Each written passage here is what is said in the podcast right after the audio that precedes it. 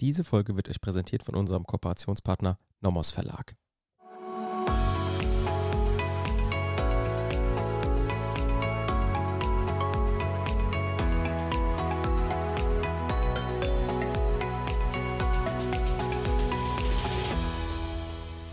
Willkommen zu einer neuen Folge Kurzerklärt.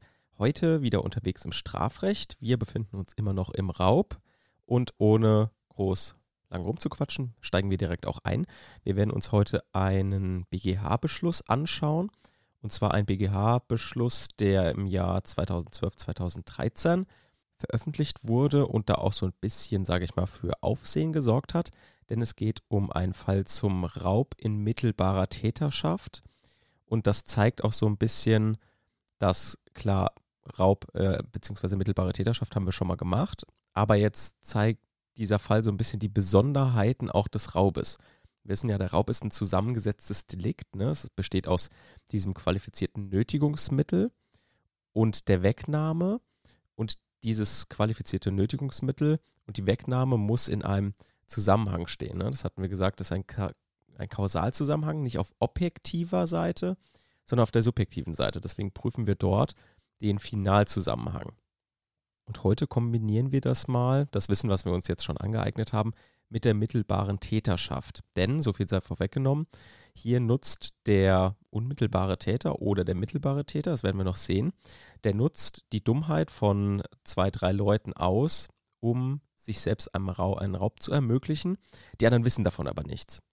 Und jetzt müssen wir gucken, ob wir die Figuren, die wir aus der mittelbaren Täterschaft kennen, also Wissens, Willensherrschaft, Täter hinter dem Täter, ob wir diese Figuren auch auf den Fall anwenden können. Und da würde ich euch jetzt erstmal vorlesen, was denn der, das Landgericht überhaupt für Feststellungen getroffen hat. Also worum ging es jetzt überhaupt in dem Fall? Äh, wer den gerne nachlesen möchte, das ist der BGH-Beschluss vom 31.07.2012, 3 STR 231-12. So, und da heißt es jetzt, was sagt uns der Sachverhalt? Nach den Feststellungen veranlasste der Angeklagte die beiden Mitangeklagten, also es sind zwei Trottel, sage ich jetzt mal, die ich vorhin schon äh, erwähnt hatte, den Nebenkläger in dessen Wohnung zu überfallen, zu verletzen, gefesselt im Badezimmer abzulegen und sodann nach Betäubungsmitteln zu suchen und diese zum Schaden des Nebenklägers zu vernichten.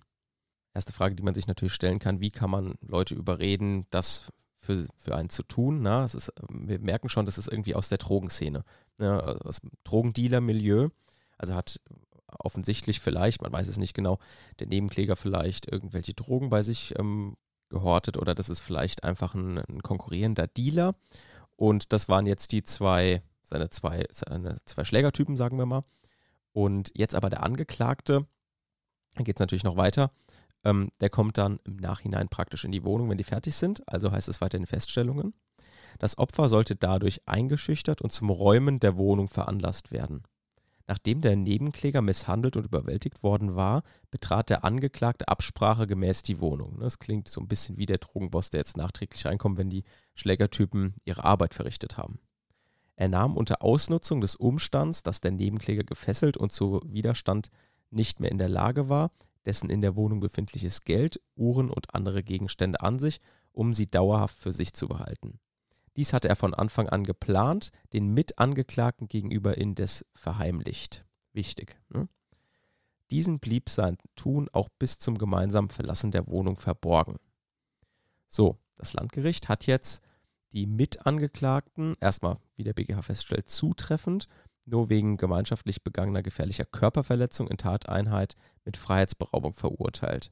Seine Würdigung, der Angeklagte sei des gemeinschaftlichen schweren Raubes schuldig, sei also Mittäter eines Raubes, hält rechtlicher Nachprüfung hingegen nicht stand. Das heißt, dass der BGH hat gesagt, ja, Landgericht, du hast den Angeklagten als Mittäter verurteilt. Das sehen wir anders. Wir sehen das nämlich anders, weil wir denken, es ist ein mittelbarer Täter gewesen. Warum ist das jetzt so? Schauen wir es uns genauer an. Oder beziehungsweise gucken wir uns erstmal an, was ist denn überhaupt nochmal die mittelbare Täterschaft? Ne? Was gibt es da nochmal für Fallgruppen? Wir hatten schon gesagt, das ist äh, einmal zum Beispiel die Wissensherrschaft, die sogenannte Irrtumsherrschaft. Hier irrt also der Tatmittler über die Tragweite seines Handelns. Dann Willensherrschaft, das ist die sogenannte Nötigungsherrschaft. Dann hatten wir auch gesagt, organisierter Machtapparat. Ne? Das war zum Beispiel bei der DDR so oder wäre auch bei der Mafia so. Dann gibt es diese Weisungsherrschaft. Das sind die klassischen Fälle, wo zum Beispiel der Arzt gegenüber der Krankenschwester oder ein Arbeitgeber gegenüber einem Arbeitnehmer Anweisungen erteilt und dieser Tatmittler, also zum Beispiel die Krankenschwester, spritzt dann ein möglicherweise Gift, was der Arzt ihr gegeben hat, dem Patienten. Da gibt es auch immer die Möglichkeit zu überlegen, ja, wie wird jetzt der Tatmittler bestraft? Das kann natürlich eine fahrlässige Tötung zum Beispiel sein.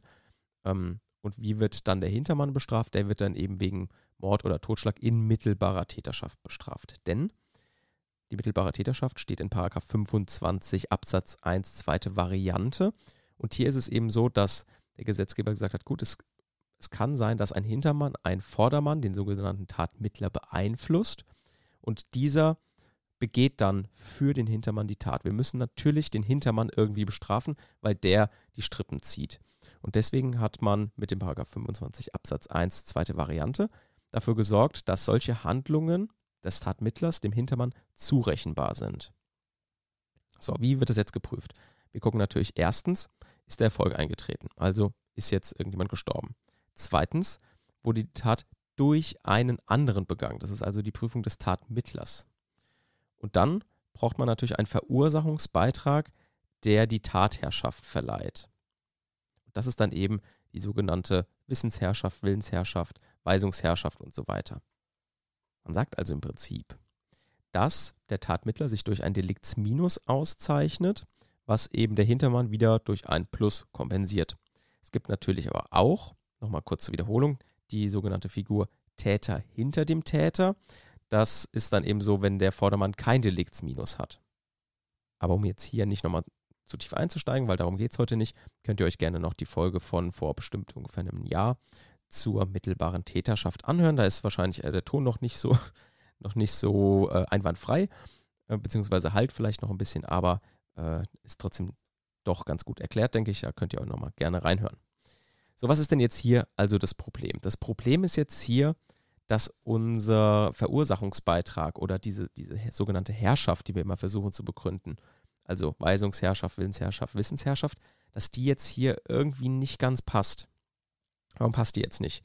Weil der Fall ein bisschen besonders ist, weil die Tatmittler, das sind ja zwei, die den verprügeln, die begehen zwar irgendwie die, dieses Gewaltdelikt oder diese qualifizierte Nötigung, die, die im Raub nötig ist, haben aber keine Ahnung und begehen auch nicht dieses zweite Delikt, was da in dem Raub steckt, nämlich die Wegnahme. Also die begehen praktisch nur einen Teil des zusammengesetzten Delikts und selbst das wissen sie überhaupt nicht, wozu sie das überhaupt machen. Das heißt, die Besonderheit des vorliegenden Falls besteht jetzt eben darin, dass es sich bei einem Raub um ein zusammengesetztes Delikt handelt und der lenkende Hintermann die Tatmittler unter Verheimlichung seiner Wegnahmeabsicht lediglich dazu veranlasste, Gewalthandlungen bei dem Opfer vorzunehmen, während er selbst anschließend eigenhändig nur die Wegnahme vollzog. Das ist jetzt ein Zitat aus einem guten Aufsatz, den ich euch sehr empfehlen kann, wenn ihr dieses Wissen nochmal vertiefen wollt. Und zwar ist es aus der JA 2013-71 von Professor Dr. Christian Jäger von der Universität Bayreuth. Der hat praktisch diesen, diesen Beschluss nochmal en Detail aufgerollt über vier Seiten. Das könnt ihr euch gerne durchlesen, wenn ihr es nochmal vertiefen wollt. Ansonsten reicht natürlich auch hier der Podcast dazu, weil wir natürlich da auch alles besprechen. Werbung. Auch heute haben wir wieder eine Empfehlung für euch und zwar wieder vom Nomos Verlag will ich euch eine Kommentarreihe empfehlen, die ihr gerade für Hausarbeiten sehr gut benutzen könnt. Ne, müsst ihr natürlich, ihr könnt es natürlich kaufen, könnt es aber auch weiter verbreiten, indem ihr das dann in der Bib benutzt und anderen Leuten erzählt. Das ist für uns natürlich auch immer nützlich. Das ist die Normes Kommentarreihe von Kindhäuser Neumann Pefkin Saliger. Das sind vier Bände. Und zwar der erste Band von 1, Paragraph 1 bis 37, dann von Paragraph 38 bis 79b, von 80 bis, 2, äh, bis 231 und von 232 bis 358. Diese Bände nutze ich auch immer zur Recherche, bevor ich euch eine Podcast-Folge vorstelle. Da habe ich also auch die ganzen Urteile her, die ich euch immer nenne. Das heißt, hier könnt ihr das sehr gut zum Recherchieren nutzen. Könnt es natürlich auch gerne auch kaufen, wenn ihr die Mittel dafür habt. Dann habt ihr es immer im Schrank stehen und könnt immer wieder nachlesen. Das mache ich sehr gerne, dass ich dann nicht alles bei Back Online mir angucke, sondern das auch immer gerne in analoger Form nochmal habe, weil ich das einfach gern blätter. Ich habe gern Papier zwischen den Fingern Und auch jetzt für meine Dis mache ich das genauso. Ich hole mir alle Bücher und lese dann da irgendwie so ein Analog drin. Das mache ich unheimlich gerne. Und für diejenigen, die das auch gerne machen, ist das natürlich eine gute Gelegenheit, das auch ähm, während der Hausarbeit zu machen oder wenn ihr mal für eine Klausur lernt, mal ein Urteil nachlesen wollt. Das ist auf jeden Fall super umfangreich und jetzt neu erschienen in der sechsten Auflage. Daher unsere Empfehlung für euch. Werbung Ende. Jetzt haben wir schon gehört, dass das Landgericht Hildesheim hat die ähm, Mittäterschaft beehrt, also Paragraph 25 Absatz 2. Und wie widerspricht jetzt der BGH? Der BGH sagt jetzt hier, Raub ist die Anwendung von Raubmitteln zum Zweck der Wegnahme fremder Sachen in Zueignungsabsicht. Die Wegnahme beging der Angeklagte als Alleintäter, ne, also dieser eine Teil des Raubes, nach 25 Absatz 1 erste Alternative, den ihr vorangegebenen Einsatz von Raubmitteln in Form der Gewalt gegen den Nebenkläger bewirkte der Angeklagte dagegen in mittelbarer Täterschaft durch die beiden Mitangeklagten als seine Werkzeuge. Und weiter formuliert der BGH, die Mitangeklagten wollten zwar den Nebenkläger körperlich misshandeln sowie seiner Freiheit berauben und handelten insoweit vorsätzlich, Sie wussten indes nichts von der vom Angeklagten beabsichtigten Wegnahme von Gegenständen, die durch die von ihnen zuvor ausgeübte Gewalt ermöglicht werden sollte. Hinsichtlich der finalen Verknüpfung der Gewalt mit der Wegnahme handelten sie ohne Vorsatz. Jetzt sagt der BGH was etwas Irritierendes, und zwar nochmal den Satz, hinsichtlich der finalen Verknüpfung der Gewalt mit der Wegnahme handelten sie ohne Vorsatz. Warum das problematisch ist, werden wir uns gleich angucken. Also sagt er praktisch, dass die, dieser Finalzusammenhang, dass der ohne Vorsatz begangen wurde. Diese Fehlvorstellung hatte der Angeklagte bei Ihnen hervorgerufen und Ihnen damit rechtlich relevante und für die Beurteilung der Tat ausschlaggebende Sachverhaltsumstände verheimlicht.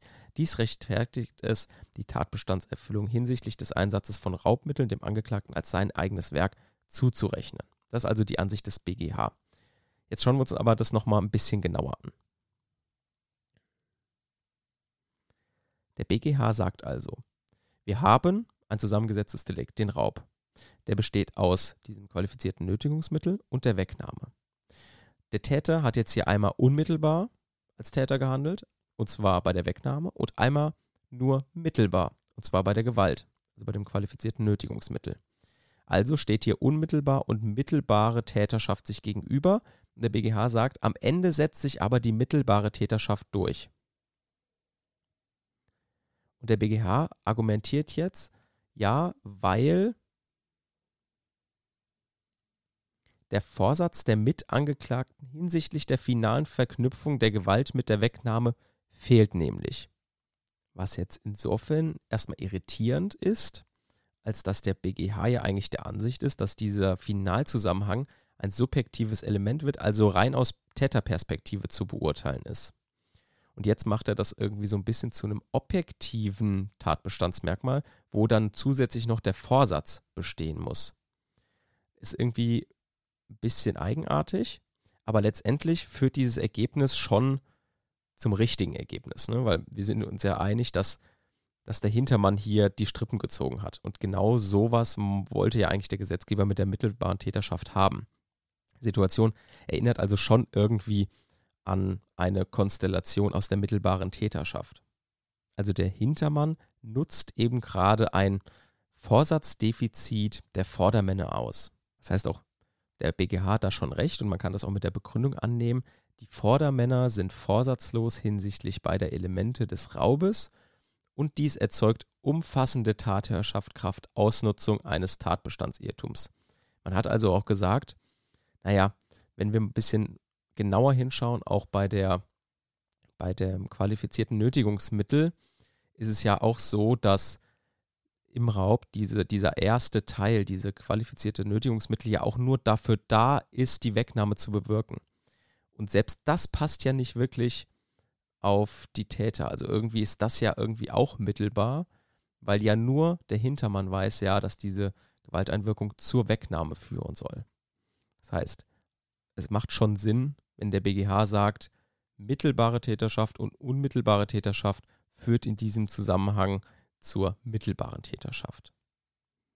Also, nochmal als Zusammenfassung, wenn wir einen Raub haben, weil das ein zusammengesetztes Delikt ist und ihr in der Klausur die Konstellation habt, dass ein Vordermann oder die Vordermänner nur ein Teil davon verwirklichen, also zum Beispiel nur jemanden verhauen und der Hintermann das sozusagen zur Wegnahme ausnutzt und der Vordermann davon nichts weiß, dann hat man irgendwie Teile einer unmittelbaren Täterschaft und Teile einer mittelbaren Täterschaft, was aber dazu führt, dass man das insgesamt als mittelbare Täterschaft beurteilt, weil die irgendwie überwiegt, gerade weil auch der Vordermann diesen ersten Teil auch nicht mit dem Zweck der späteren Wegnahme bewirkt hat, sondern einfach nur, weil er ihn vermöbeln wollte zum Beispiel.